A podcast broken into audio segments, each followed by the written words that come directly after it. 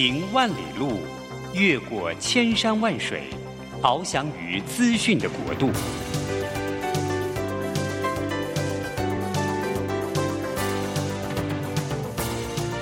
以全方位的视野，飞向更高更远的目标。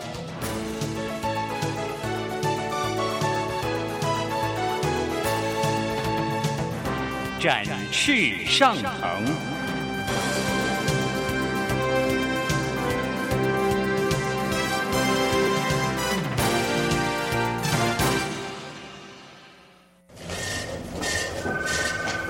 这工作不是我的专业，我之前没有做过啊。奇怪了耶，事情都已经那么多，都做不完了，老板还啰里啰嗦的交代一大堆。职场轻松学，透过职场达人的真实故事以及深入职场的剖析，在轻松对话当中解答您的工作疑虑，排除您的工作障碍。职场不能说、不敢说的，在这里一次让您轻松学。欢迎收听张敏敏制作主持的《职场轻松学》。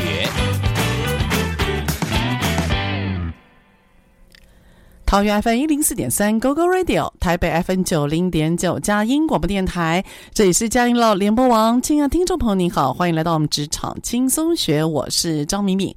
职场轻松学呢，我们希望透过跟各行各业的达人，然后呢，跟大家聊聊现在职场上面大家关注的话题。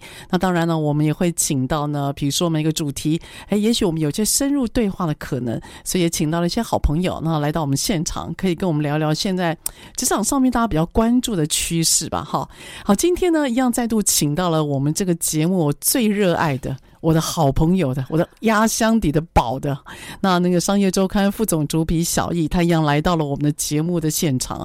那个小易呢，跟我有个宏，这个是有个宏大的志愿啊，希望我们那个。每个每个月第一个这样的主题，然后都能够在今年，希望能够进到我们佳音电台，或至少是我们那个串流流量的前三名，对不对？哎，我们上一次不是就第三名？第三名啊！可是我们希望变第一名。对呀、啊，那就直接要宣告，宣告一下，对，对，宣告就会成真哈。是。那其实呢，小易他呃长期以来哦，我跟他在商业周刊认识以外，那我们共同还有很多的学员跟朋友。是。有一个群组呢，大概小易已经进。经营了六年了吧？哎，超过我你都忘记了哈，可能有个七年，七年哈。小易有一个 Line 的群组，他每天早上，每天呢，我各位告诉各位，真的不夯，他每天早上六日没有啦。好，那每天除了六日以外的早上，那他都会 po 一篇文章。是，因此大概这六七年来，扣除你刚刚提到的周末日。大概我粗估一下，肯定有超过两千则的贴文呢。哦，你自己不知道哈？我自己没有，就每天每天他他说他习惯了，习惯对，所以。我就看到，我其实是因为看到小易他在 LINE 上面每天的 po 文，然后呢，我就问我自己说，我可不可以去共鸣小易他的智慧，还有他的努力？嗯，所以也因此在这个节目当中，我才大胆的邀请小易，然后来到我们空中的现场。每个月有一天，也就是每个月呢，在表定上面是第一个礼拜三的我们的节目。那小易来到我们的空中，跟我们谈一谈一些主题，是因为这样子整个发想过来的。哎，这样跟小易对谈很。快的，将近两年了。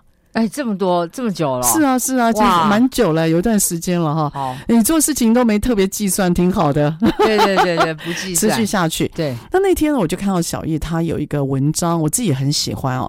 他的标题非常的麻辣，也就是啊，他说。这个集思广益真的有用吗？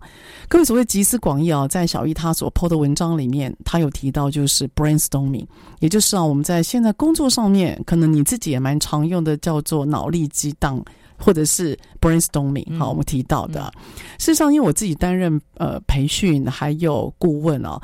在我的日常当中，我的工作里面呢、啊，很多的老板，很多人都会问我说：“啊，你在上课，老师这个主题，你会不会和大家一起讨论？嗯，你会不会做 brainstorming？对，那为什么会对小易 PO 的这个主题我特别有感觉？嗯、是因为啊，我在实际的操作里面啊，我发觉啊，集思广益这件事情啊，如果要让每个人都说话或每个人都发表意见，其实不太容易。”对，他需要一些呃事前的准备、事前的沟通，还有他需要一个很强的收敛的动作。是，而且呢，我有发现那个集思广益，如果你透过 brainstorming 脑力激荡法，还蛮花时间的。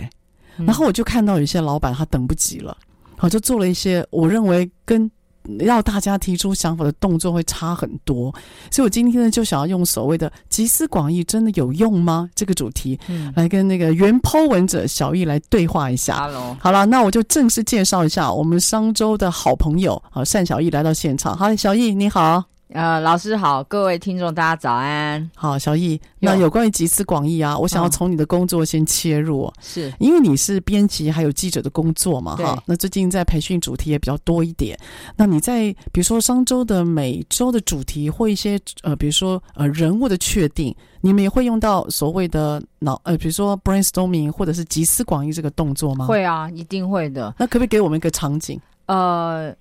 我们通常会做脑力激荡，哈，就是 brainstorming 的会议会是封面的主题。哦，封面。哈，因为封面的主题的话，需要跟着时时代的潮流，然后话题走，所以就是扣掉新闻的主题之外，你还要有很多元的题目，所以在这种各种题目上面，我们就会呃，为了封面故事，就会找每一次会随机找一些记者，大家一起来。讨论说，你手上最近有没有什么可以发展成封面的主题？哦，OK，对。所以小易，你提到随机找一些记者，为什么会是随机找？随机的意思我，我我在想是说，呃，有一些人他可能。呃，会有不一样的想法。你每一次组合不一样的话，大家的想法不一样嘛，多元刺激。对，哦、大家的眼光、你关注、你在意的事情是不同的，所以、嗯嗯、呃，这样子你的封面的素材才会多元。嗯，的确，像小易，我其实那呃，我还记得我研究所之后的第一个工作是在公关公司，嗯，啊，那时候还蛮嫩的。嗯、我们有个总监，他有一次他就把我叫进去，他就说有个客户，呃，是做女性。内衣的，嗯，那因为他是男总监，对，他就把我叫进去，叫我开会。那我就心里想，我我我很嫩，我很菜，我要开什么会？哦、对，然后他就跟我还有大家说，他说我的加入就是希望能够提供一些新的想法，对对对，不要有刻板印象，没错，因为毕竟我初出茅庐嘛，那可能讲话会比较直接，或者刺激一些大家新想法。对对，我比较有印象深刻，我被用到。去做所谓的那种随机，还有多元刺激的那个角色，就是在那个工作里面。对啊，好，嗯，那他的那种可能新颖的东西会要求比较多吧？呃，对。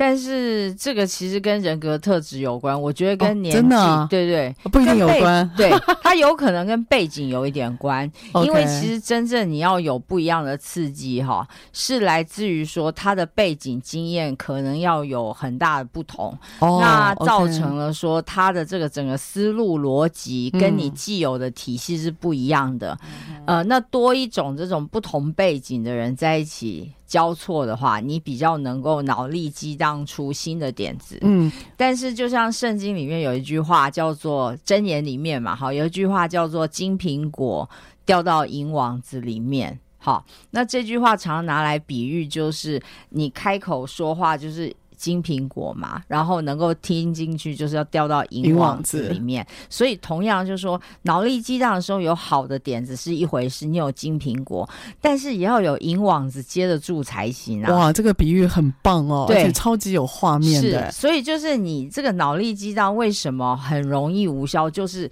要么是有两边金苹果有，哈，银网子没有。或者是两个都没有，对，那你最所以无效几率特别高啊。哦，你的意思是说，即使有金苹果，也要有银的网子能够获取，对不对？对，所以这两个条件其实都要存在。对，所以因此我们一般好像觉得说，brainstorming 集思广益好像就会有用的这个前提，其实需要被创造的，需要被定义的。没错，没错。这个我真的是很有画面，因为。我我我，因为长期在做教育训练哈，然后也在开会，对，因为我跟各种各种的人开过会。我最近上的那个客户啊，有在卖那个就是保温的那个就是保温盒的，哦、类呃呃类似了，哦、但不是哈。然后也有在做电子制造的，然后也有在做成衣的，然后也有在做金融的。哦、所以我有时候一个月、一个礼拜之内，我会跟各种不同产业的人在一起。然后我真心觉得啊，他们对于所谓集思广益有个迷思，他就觉得说，好像只要问大家的意见，大家就会自动给意见。可是真的，你知道吗？到了真实场景啊，我往往看到就是会讲话就是那几个。对。我不知道各位听众朋友，你你的公司是不是这样？就会讲话就是那几个，对啊。然后有些人讲话又特别大声，是。然后主管好像又特别青睐，嗯。然后其他人就会觉得说，好像陪王子练功啊，呃，对，真的是。所以我我其实对集思广益这个主题，当你 Po 文的时候，我第一个感触蛮深的，是是，是啊，我真的觉得这个词集思广益，如果条件没有都到位。不要觉得好像它就是一个很正面的、很棒的工作上面多好的工具，嗯、因为工具也是需要有前提、需要被使用的嘛。哈，好，那小易，我要请问一下，是你觉得你你你什么时候会呃，你的开会也等于你的集思广益吗？就你在商周的工作经验？没有，我们其实应该这样讲哈，就是 brainstorming，就是脑力激荡这样子哈，通常会是会议里面的一种。哦，就是也是会议的一种形式。对对对，只是说它比较会属于是一种非正式的会议，也就是说，嗯、呃，你可以比较轻松来，你不见得需要准备简报啊，它的形式可能比较多变一点，对，所以被视为是开会的一种形式。OK，可是它。毕竟跟正式的开会会有一些差别啦，对，正式性会差比较多。对，所以你你如果要被开会的时候，那你老板会跟你讲说，哦，我们今天讨论东西会多一点，所以你要准备时间多一点吗？你会被告知你是来开会还是来做脑力激荡的吗？会会会，我们会会那个。哎，那你们还不错哎。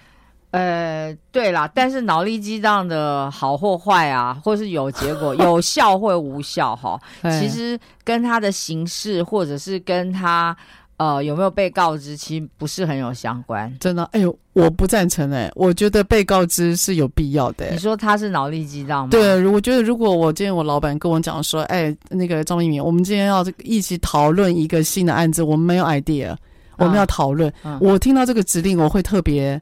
我会特别注意哦，哦，是因为我知道我时间会花比较多哦，那我会议会排的比较松，我不会排的那么紧，所以然后我会特别问讨论要讨论什么结果，其实我会特别在意诶，因为有时候有时候因为我们要支援行销，或之前我是做之前我是做 marketing 的嘛，嗯，我们很多的活动都是要从零开始设想，然后跨单位又多，所以我在公司内我只要听到要做 brainstorming，我其实是比较紧张的。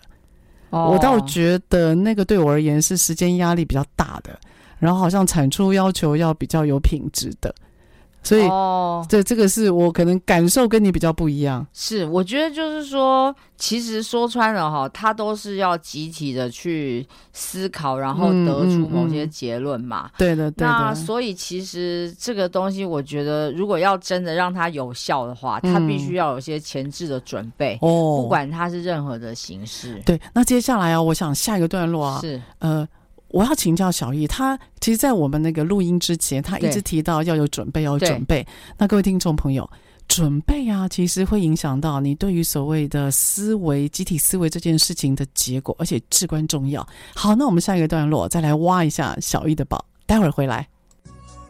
Well,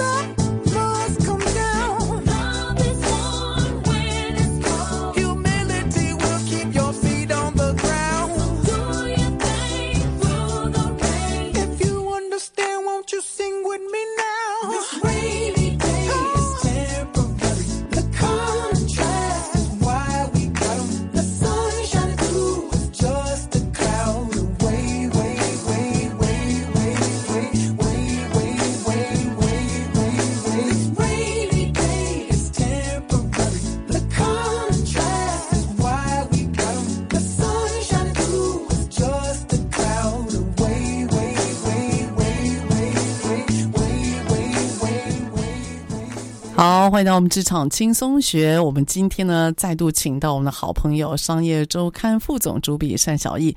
小艺来来到我们现场，然后我们要讨论一个主题，就是所谓的集思广益真的有用吗？也就是我们的工作上其实还蛮常用到的，叫做 brainstorming。呃，很多很多的老板或很多的主管，他如果遇到一些比如变动或不确定的时候，他都会把员工叫来，然后就说：“哎，我们来讨论一下，还有我们来发想一下。嗯”其实我我自己啊，我我之前在节目。里面我一直常常跟我的听众朋友说，就是我们非常讨厌开会，嗯，因为我觉得开会真的很浪费时间。嗯、如果说没有准备，嗯，然后呢，你会发觉很多人啊，我我曾经到过一家公司，一家新竹科学园区的公司，然后呢，他有个主管，他亲口跟我讲，他今天要开八个会。嗯，我听到我就吓一跳，我说八个会你怎么排的？他说每个会大概大概是一个小时，或者是短的话大概半个小时。那我说，那你一个会一个会这样开，你问题是你有准备吗？那你你开完会之后你总要做嘛，嗯、对不对？因为他一定有一定有接下来 next to do 嘛。他说什么的 next to do？他连 right now 他都快快要活不下去了。所以我我真的真心觉得开会。一定要有目的性，然后开会真的要有准备。嗯，那我们今天就把准备这件事情，我们就专注在所谓的脑力的激荡，或者是 brainstorming。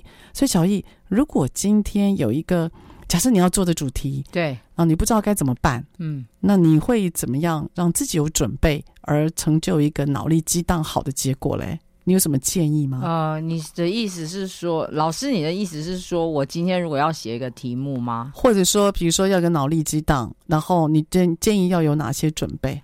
也许是写个题目或一个课程或活动都可以，只要有个设想就好了。哦，呃。第一个一定是你要找出为什么是做这个题目哦。Oh, OK，脑力激荡，你最重要的第一件事，你要知道你为什么要做。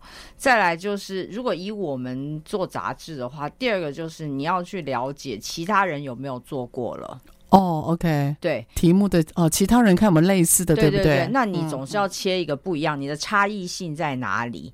就像如果你们是要做产品或是行销策略都一样嘛，你要有一些差、嗯、差异性。的确，对。然后第三个，我呃可以提一些简单的。想法就是，如果这件事情要发生的话，哎、嗯，不是怎么做，是你的目标要设在哪里？你要你想要达到什么样的成果？OK，对。然后我觉得第四个，你可以想一下，就是你觉得如果做这件事情，哈，呃，对公司或是你会产生出什么样的效果？嗯，你觉得有什么好处啦？嗯，为什么要、嗯、要采用你这个想法？哦，或是做法了解，所以这这也跟差异性会很有关系。对对对，我觉得脑力激荡的准备哈，嗯，倒是有有一点要注意，就是千万不要去想怎么做，你先不要去想怎么做。你说先不要想接下来要怎么怎么做细节，对。Okay. 不用想，你不要想怎么做，要找谁，该花多少钱，先不要想这个细节，先不要出来。对，最重要的是，到底你要非常明确的告，在那个脑力激荡的时候，你要讲出来，你这个点子它好在哪里？OK，它好在哪里？它的价值何在？如果它被 deliver 出来的时候，它可以创造公司或是个人什么样的价值？OK，以及你今天为什么要做它吗？我我觉得小玉，我要呼应你一个动作，就是我们俩最近要做 ESG 嘛。对。然后我还记得你跟我讲的时候，你就说，你很清楚告诉我说，你希望这群上课的人可以回去之后有一个步骤或工具。对。对，所以你那个指令啊，对我而言就是清楚的。是。然后我也会知道我可不可以帮上忙。是是是。那接着我就，我就我就会开始心里想说。我就会开始问你，我不知道你还记不记得？我还说，哦、那你之前怎么做的？哦，对，有、啊。对，我们是不是开始比较？对对对。然后你就提到哦，之前两次大概如何做？对。所以你觉得有一些改进的点或更好的点？嗯。那你是透过那个改进跟更好的点，成为你这次新任务的一个算目的吧？呃，就是优化嘛，对不对？那我前一次就会是一个基准点，对。那我们会知道有一些行不通的地方，那就是改善它，让它可以行得通啊。对。然后我觉得你给我的那个指令就是说啊，希望回去的人都有个步骤。对。好像从那个源头开始，我们俩就开始发想怎么去做。对啊，对啊，对不对？对。好，然后我们就开始讨论。呃，那什么叫做我们认为好的工具？对，然后接下来里面要塞什么样的肉？对，而事实上也经过这三四个月的沟通，是是是，这个就要成型嘞。对啊，好快哈，真的。所以我觉得就是，我觉得就我我认为哈，我自己参加过蛮多脑力激荡的会议。嗯，那我觉得刚刚讲一一个误区是说一个一个雷区，就是你你你。一太快跳到怎么做？嗯、我觉得这是一个脑力激荡的误区，因为到底那个、嗯、那个 brain child 就是脑力激荡的成果哈，那个 brain child 的品质怎么样，可不可行，这些都还没有被检验。对的时候，我们就开始落到怎么做的时候，其实有点危险，这是一个。对，第二个是我觉得。脑力激荡的误区是，拜托，千万不要现场再来想，好不好？太多人是把脑力激荡带成说我要现场激荡，哎，那那不然，可是脑力激荡就是集体想的结果啊。所以如果我不带过来想，我怎么跟大家？你是让我先想吗？还是你要先准备好你的？东西你是要丢出去，让大家针对你的东西去想，不是大家一起胡思乱想，胡思乱想，对，那样就会变胡思乱想。哎，真的耶，真的，对啊，一定要，好像主持这个会议的人一定要抛砖一下。他，所以我这个哈、哦，就是老师我们之前提的，我觉得开任何会议之前，你一定要定向，嗯、你一定要去决定那个方向，方向对，对不对？特别是如果你希望你的会议要有效的话，你会前一定要有定向，嗯、就是说，嗯、可能我觉得就是像是会议的主席，你可能会有一个负责召开会议的人，通常开会那个人是 PM 嘛，哈，对对，那他是一个 PM，但是 PM 他可能有呃。类似他要负责的人嘛，对他可能有要上对上负责人，对那个人跟他之间要有一个定向，对于他今天这个 brainstorm，Okay. 他们要产出什么结果，或者是他要到哪里，或是目的是什么，要有一个定向。他们要了解说，我们今天 brainstorm 的结果，对对对，到底是收集资讯呢，还是说要产出方法呢？还是说要有有效的决策呢？还是说，哎呀，今天根本就是借 brainstorm 来做一个同乐会？好，我们希望能够给业务同仁做一些新的鼓励。好，那只是说要让大家不要太放松，我们给他一个脑力激荡的名字。这种事你也遇过就对了，都有啦。但是千万不，但是一定要定向，一定要定向。对，不管那个向是什么向都可以，你一定要定向。嗯，不然大家嗯激动天呃脑力激荡就会变成胡思乱想。真的，我跟你讲，我这种事我最痛苦的。有时候我在开会的时候，真的就是我问对方说开什么会，对，他说哦，我最怕听到这种哦，就是大家聊一聊。那我说，我就说，大家聊什么啊？就聊最近呃，我们工作上发生的事。你看答案都如此的模糊，是。那我们连你知道吗？如果我连举办会议的那个人，他都没有跟他的老板去定定性，我知道。然后他也没有跟我们讲到底目标是什么，也没有定量，也没有定性，然后把大家聚在一起。我们真心觉得你，你你凭什么资格要我们花时间来跟你一起呢？所以我那时候啊，当我在问的时候，那对方就觉得我他就是觉得我咄咄逼人。那对方他说他也很无辜，因为他也是他的老板来叫他开这个会。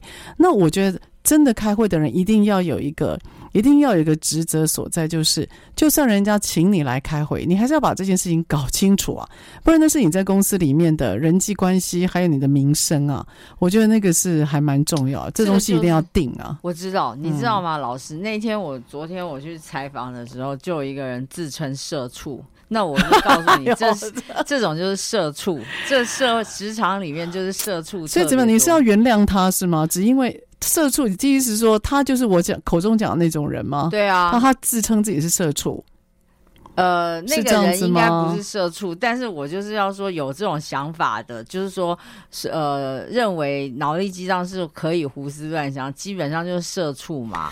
哦，真的、啊，对啊、我不确，我只觉得这个词还蛮重的。可是啊，我真心觉得不要让自己，不要让这样的事情发生。你你你这么多的无奈，你不能把我们拉着，然后一起开会，这很伤脑筋，你知道吗？那我得说，他的老板要负很大责任，是哦，因为他没有去身为一个。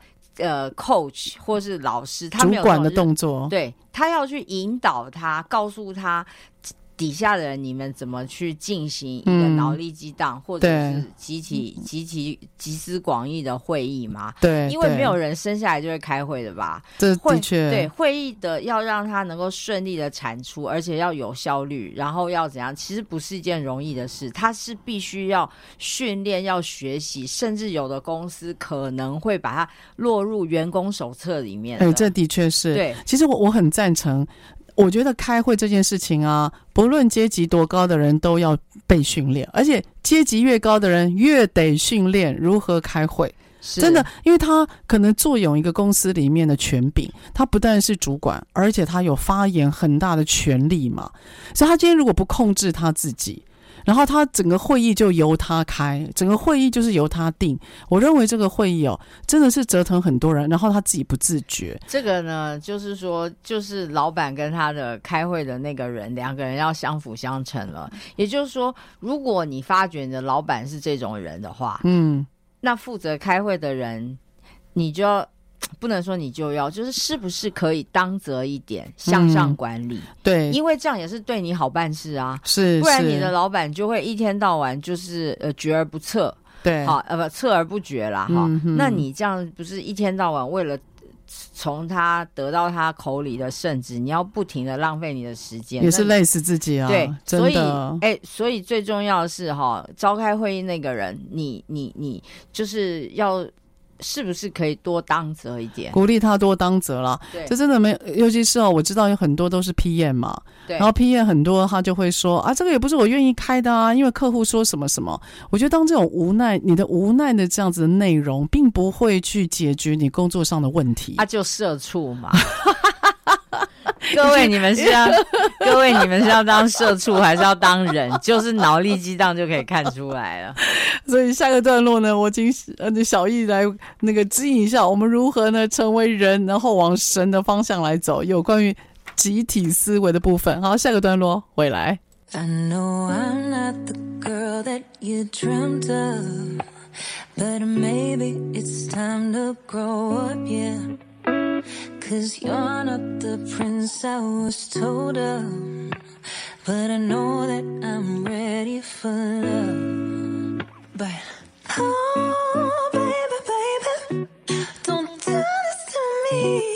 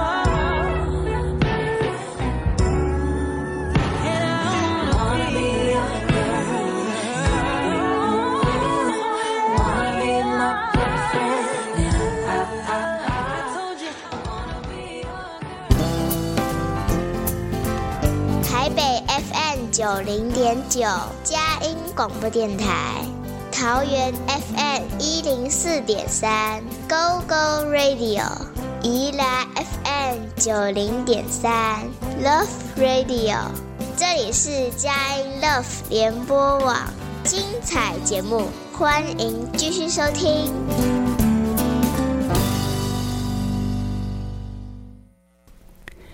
好，欢迎到我们节目。我们节目《职场轻松学》，每个礼拜三早上八点到九点播出。在车上的朋友，您可以定频您的收音机。桃园是 FM 一零四点三 Go Go Radio，台北是 FM 九零点九佳音广播电台。哎，其实呢，我们节目很多的忠实听众朋友呢，多半都是用手机或者是用电脑，然后您只要打关键字“职场轻松学”，其实很容易在那个呃 SoundOn 还有 Apple Podcast 都可以听到我们的节目哦。对，这个节目的流量越来越大。了，这个慢慢的已经得到了大家的关注了。所以小易，我们有机会往我们本节目第一名的流量前进了哈。好，今天请到我的好朋友的那个单小易，小易来到我们现场。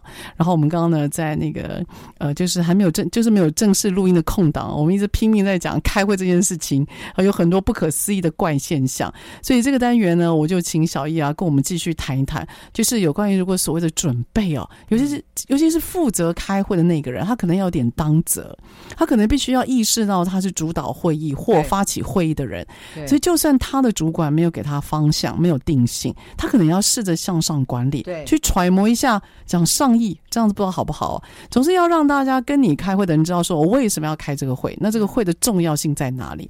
这样你登高一呼，我们才会来嘛。对啊。可是我说真的，我亲眼看到很多的批验或者是需要跨部门沟通会议的人，我觉得他们最大的问题就在于，他没有告诉对方为什么要开这个会，还有开这个会的目的是干嘛？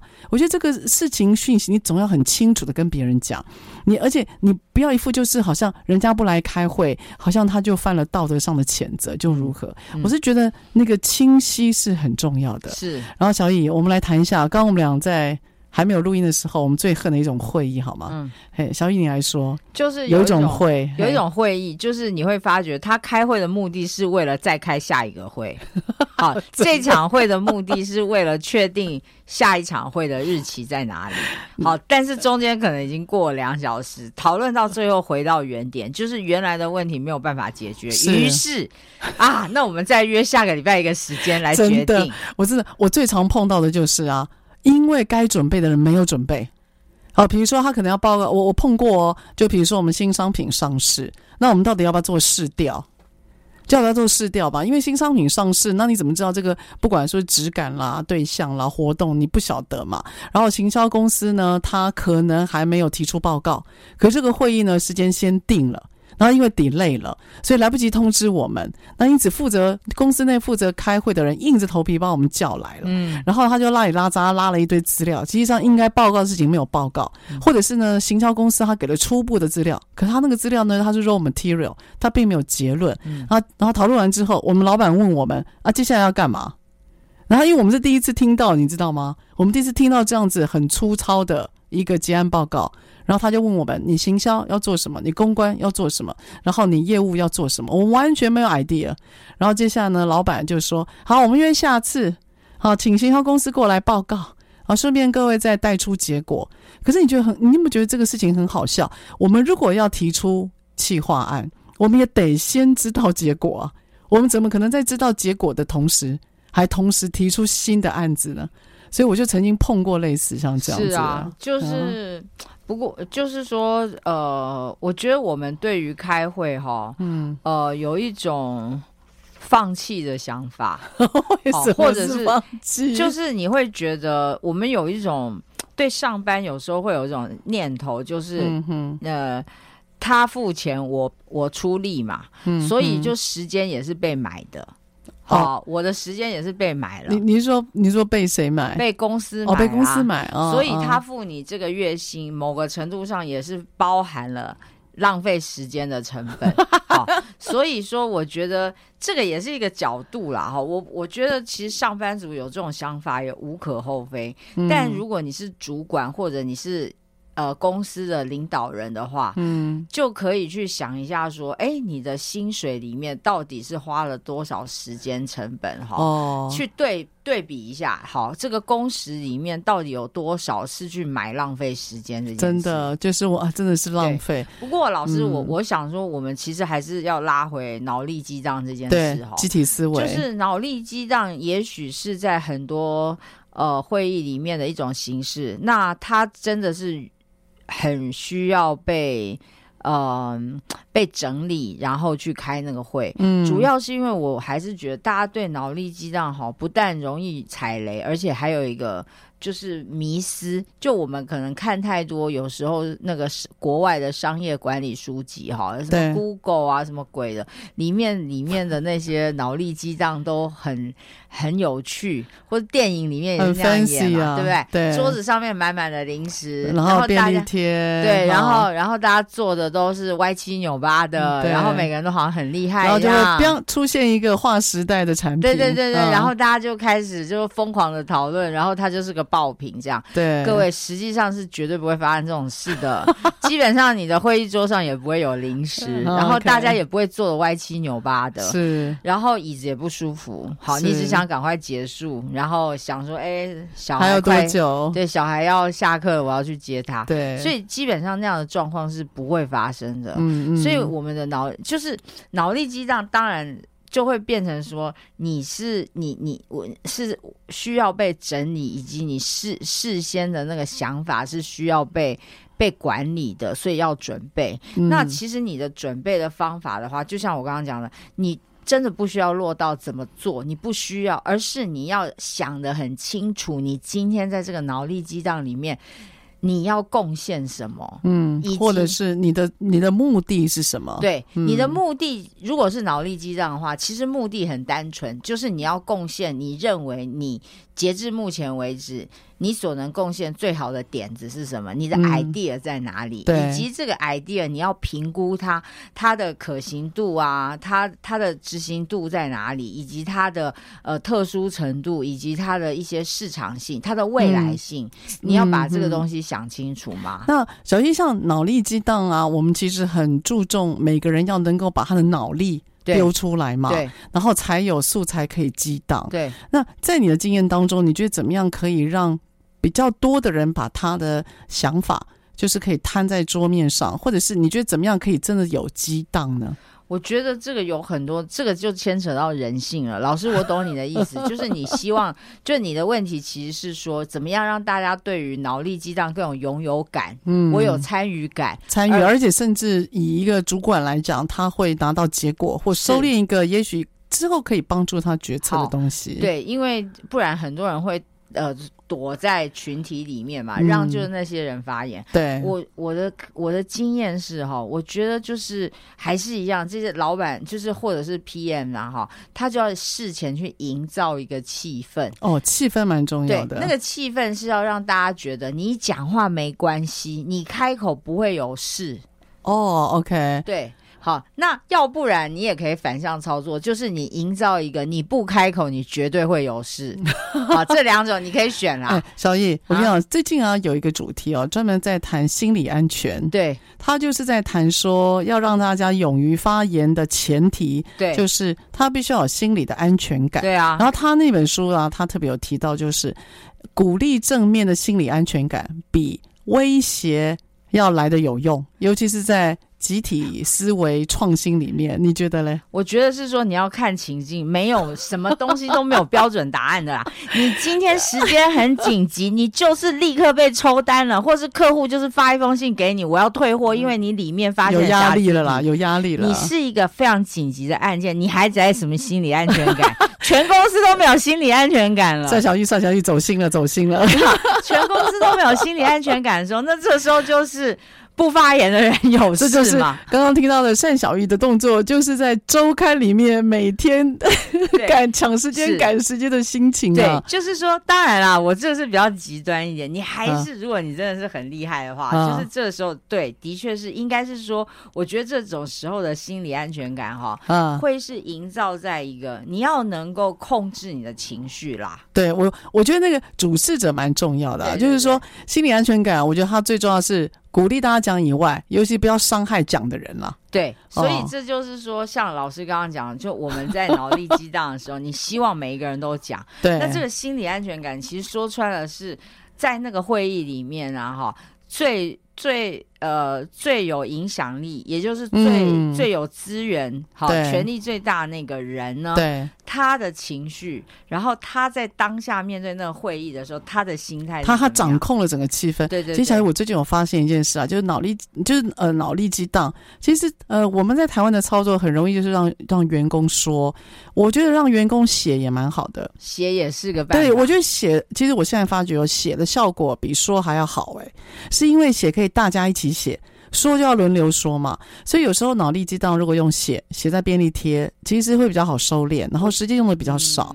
然后我发觉有些员工哦，蛮多员工他擅长写，可他其实不擅长在大家面前说出来。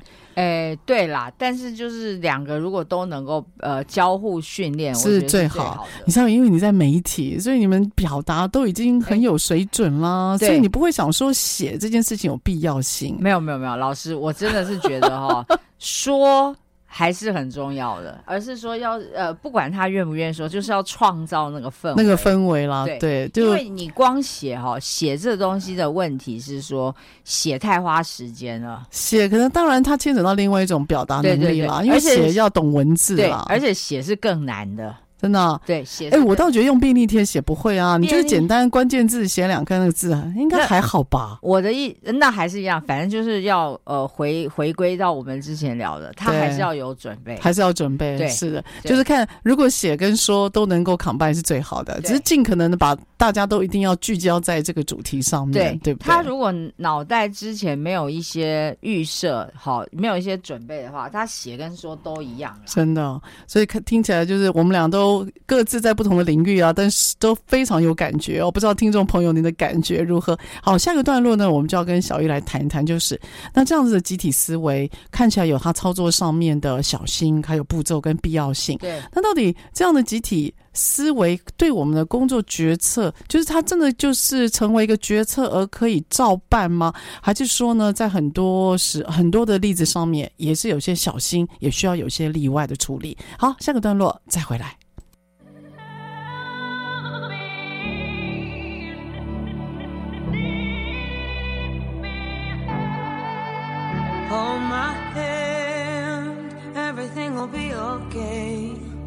I heard from the heavens that clouds have been gray. Pull me close, wrap me in your aching arms. I see that you're hurting. Why'd you take so long to tell me you need me? I see that you're bleeding. You don't need to show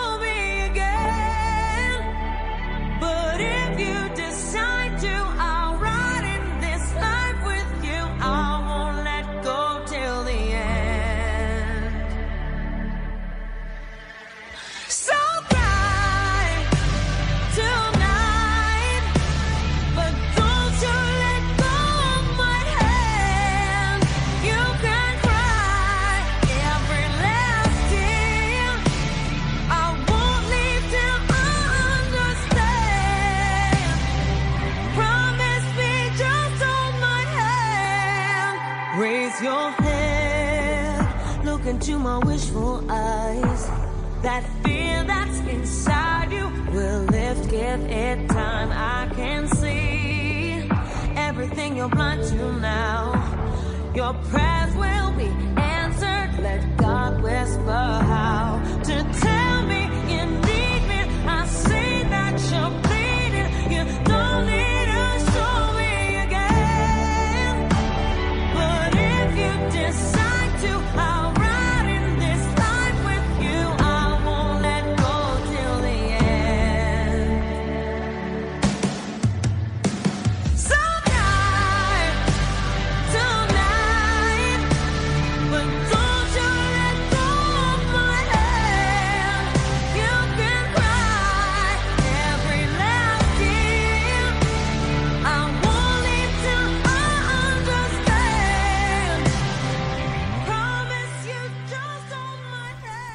好，欢迎到我们职场轻松学。今天请到的呢是我们的商业周刊副总主笔三小易，小易来到我们现场。呃，其实呢，每个月的第一集的节目，我都是邀请小易到现场来。是啊，我每次跟他对谈，就有一种，嗯哼，他很会放炮的。开心的感觉，对，老师这样会不会让我被佳音除名？才不会呢！这个这个领域需要你，所以我们今天跟小玉谈的主题就是集体思维真的有用吗？然后我们谈到了开会，我们谈到了 brainstorming 脑力激荡法。那小玉一直提到说准备很重要，而且有意识的去做准备。比如说他曾经提到的，呃，小玉有提到，那为什么要开这个会？动机很重要。再来就是经过比较之后，那你必须要定义出你的挑战。第三个就是你。你要知道，你开这个会，你做这个集思广益的目的是什么？然后你期待的效果或者它的价值在哪里？所以，当你有了这些事情的准备，包括动机、包括挑战、包括目的、包括效果，然后接着呢，你就必须要应用很多的方法，让大家把意见给丢出来，不要只是有些人躲在角落，然后都不说，然后呢，大家或者是偏题了等等哈。那小易在你的在你的经验当中啊，这种。集体的想法，他最后做的结果，你觉得真的都可以用吗？几率大概怎么样？就还是要被筛选嘛？筛选，对，对对。那筛选的条件或想法是什么？呃。就是当然，就是你后面就会开始评估可行性了。嗯嗯。但是这个东西其实也可以在脑力激荡的会议里面一同处理。也就是说，这个跟你会议的有、哦 okay、呃那个脑力激荡有效性有关嘛。嗯、你如果大家都嘿嘿，你如果大家都有准备的话，那你可以处理单位时间内可以处理的事情一定会很多，比较多。对，对，所以也许在脑力激荡会议里面，我们已经做过好。做过一轮筛选了，对，那筛选过出觉得可行性高的呃点子之后，就可以再一步再进入评估的状态。那在留下来这几个里面，嗯，它到底我们看到了什么洞察？嗯，以及它接下来的可行性，或是可以就排出先后顺序。对，那如果是这样子的话，我们就可以接下来就可以呃实际上执行看看。这这种嘛，对，类似像做评估哈，对或者是还有一种更极端的方法是说，像以前腾讯游戏他们在做游戏开发的时候，就是呃不，他们就直接跳过了。脑力激荡哦，嗯，他直接就是有题目。好，我现在有个题目，也许我现在要做一个单机版的游戏好了。我把呃单机版什么主题一个框架已经给出来了，然后他们公司是那个呃小微组织嘛，嗯、就是阿米巴那样子，就是阿米巴组织呃 PM PM PM 的那种。嗯嗯、那呃上面就是把。呃，这整个部门已经知道了，我们大概接下来的要开发什么东西，嗯，所以把这个框架丢出来。那丢出来以后，就赛马机制，对，各家各组大显神通，哦，你直接就是做一个 demo 版测试出来，了解，然后最后出来做评估，对，就是所以没有所谓的脑力激荡，我们直接就是要脑力激荡的时候，就是直接大家就是看你的那个 demo 怎么样，哦，所以直接进到快要接近。进决策或者可以做的后段就对了哈，呃，对，就是进入评估，你已经有一个可能三成或是呃不可能五成左右的、嗯、呃 MVP 的东西出来，对对，好，那你有那个五成左右的半成品出来的时候，就直接拿到会议上，然后大家可能就是做做讨论，然后做评估，然后直接就出决定就是用这个，接下来怎么做？这样速度会快了哈。这对对，但是但是它这个东西就是。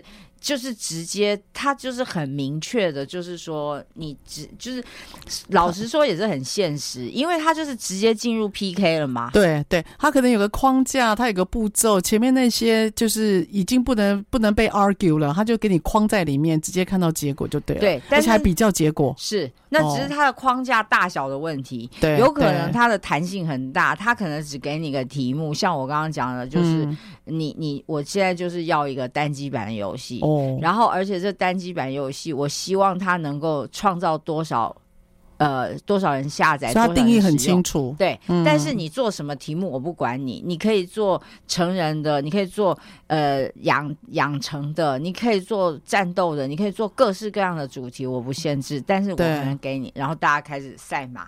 开始 PK。哇，其实小易某方面啊，我必须说，脑力激荡这个方法学啊，真的就像你所讲的，我认为在现在 VUCA 的时代，或者是呃要求敏捷的时候，它真的需要某部分被修正。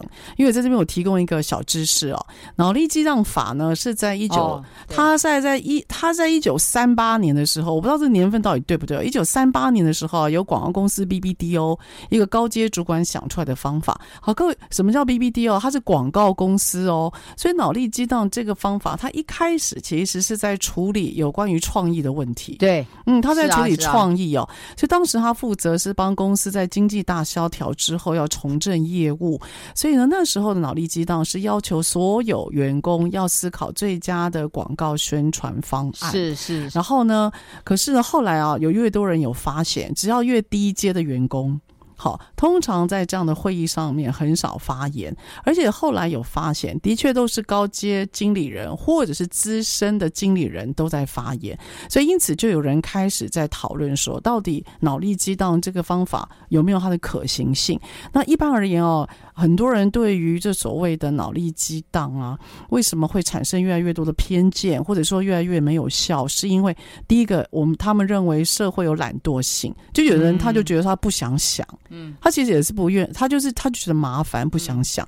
那第二个就是生产的阻塞，也就是一个人在说话，阻挡了其他人的说话，就塞住了。然后第三个，为什么脑力激荡这个方法会被挑战？是因为很有些人他害怕讲话会被批评，嗯，那有些人他讲话比较慢，有些人反应比较慢。这时候如果说资深的或高阶主管，他一问他问题，或者是呢，呃。嗯，可能批判了他一下，他就觉得很没有面子。所以为什么脑力激荡现在被拿出来讨论，就是因为社会懒惰，呃，懒惰。第二个，生产的阻塞，还有害怕被评价。嗯，所以我我自己啊，哈，在这这几年的操作里面，尤其疫情，因为把我们整个职场洗了一遍啊，我其实蛮喜欢你刚提到的腾讯的方式。嗯，当然，他这么接近整个最后的决策结果，我是觉得有必要再讨论。可是我真的觉得脑力激荡这件事情要被。框架化，或可能要被步骤化，这样子它比较有个层次在，然后也会朝着我们要的、嗯、可能一个收敛的结果吧。嗯，这样应该还蛮能够呼应你刚刚提到那个腾讯的例子啊。呃，嗯、我觉得它只是互反映了一个趋势哈，就是现在的 BD 啊，那个 Business Development、哦、这个 BD 对、嗯、这个。